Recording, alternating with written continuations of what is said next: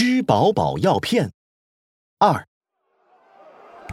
请大家别挤，别挤啊！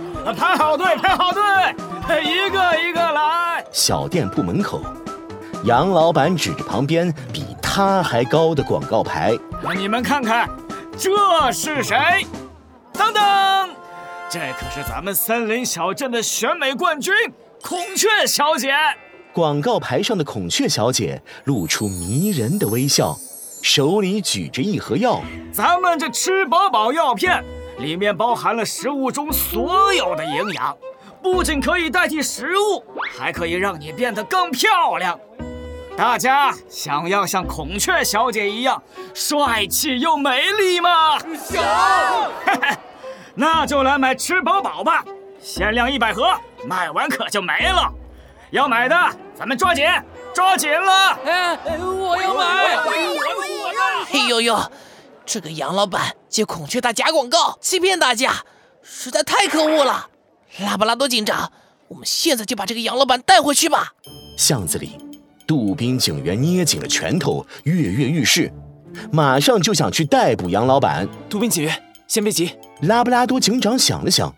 附在杜宾警员耳边，悄悄地和他说了些什么。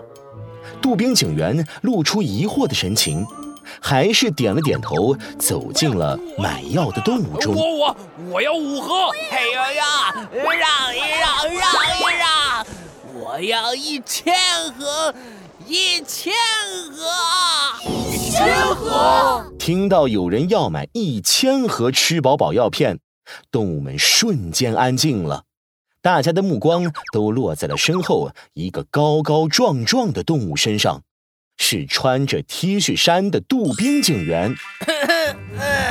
我要一千盒，杨老板，你这里够不够啊？杨老板听到有这么大的订单，激动的两眼放光。一千盒，那么多。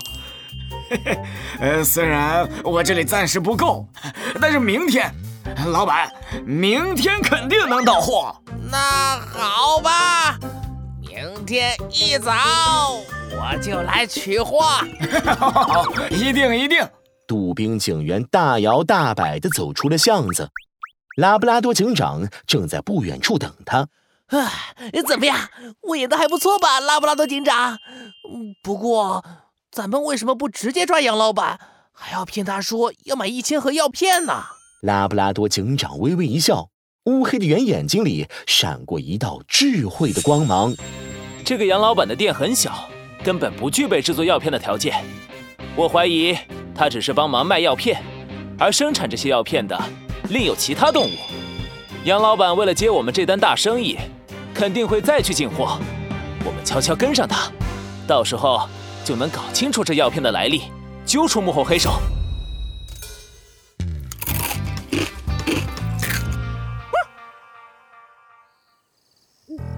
夜幕降临，杨老板的店门口缓缓驶来一辆小卡车，一个身影鬼鬼祟祟的朝外瞥了一眼，是杨老板。他见四周没动物，向后招了招手。四五个店员立刻跟上，几只动物匆匆忙忙上了小卡车。开快点吃饱饱药片现在卖的可好了，好几家店铺都抢着进货呢。好不容易接了这个大单，咱们得快点去工厂进货，去晚了可轮不到咱们了。小卡车飞速向前开去，杨老板没有注意到。小卡车的后面还跟着一辆警车，警车悄无声息地跟着他们。杨老板的小卡车穿过几条大街，又拐了好几道弯，终于在一个院子门口停了下来。杨老板跳下车，走到大门前，开始敲门。啊哈，滴滴嘟嘟拉拉西，吃饱饱药片数第一。院子大铁门缓缓打开，眼看杨老板的进货车就要开进院里，黑暗中，拉布拉多警长和杜宾警员敏捷地爬上车顶，也跟着车一起进去了。眼前，一栋二层小楼灯火通明，里面传出机器运转的声响，许多动物在彻夜工作。看来这里就是生产药片的工厂。喂，你们老板呢？快告诉他我来了。这时，杨老板叫了一个员工，员工很快跑进了小楼里。拉布拉多警长和杜宾警员忍不住紧张起来。哎呦呦！我要好好看看，生产药片的真正老板究竟是谁。随着清脆的脚步声，一个美丽的身影从黑暗中走了出来。哟，杨老板又来进货了。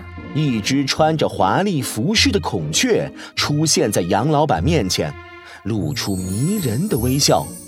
那竟然就是选美冠军孔雀小姐。孔雀小姐，你的吃饱饱药片可是太好赚钱了。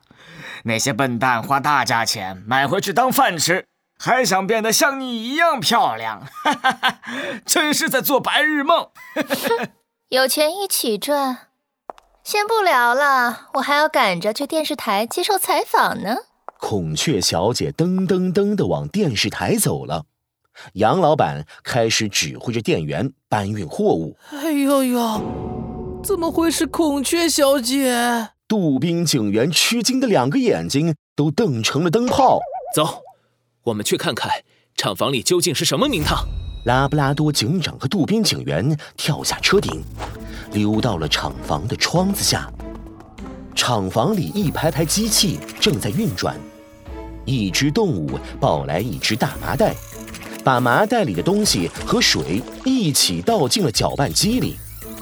不一会儿，一粒粒圆形的药片就从机器里制作出来了。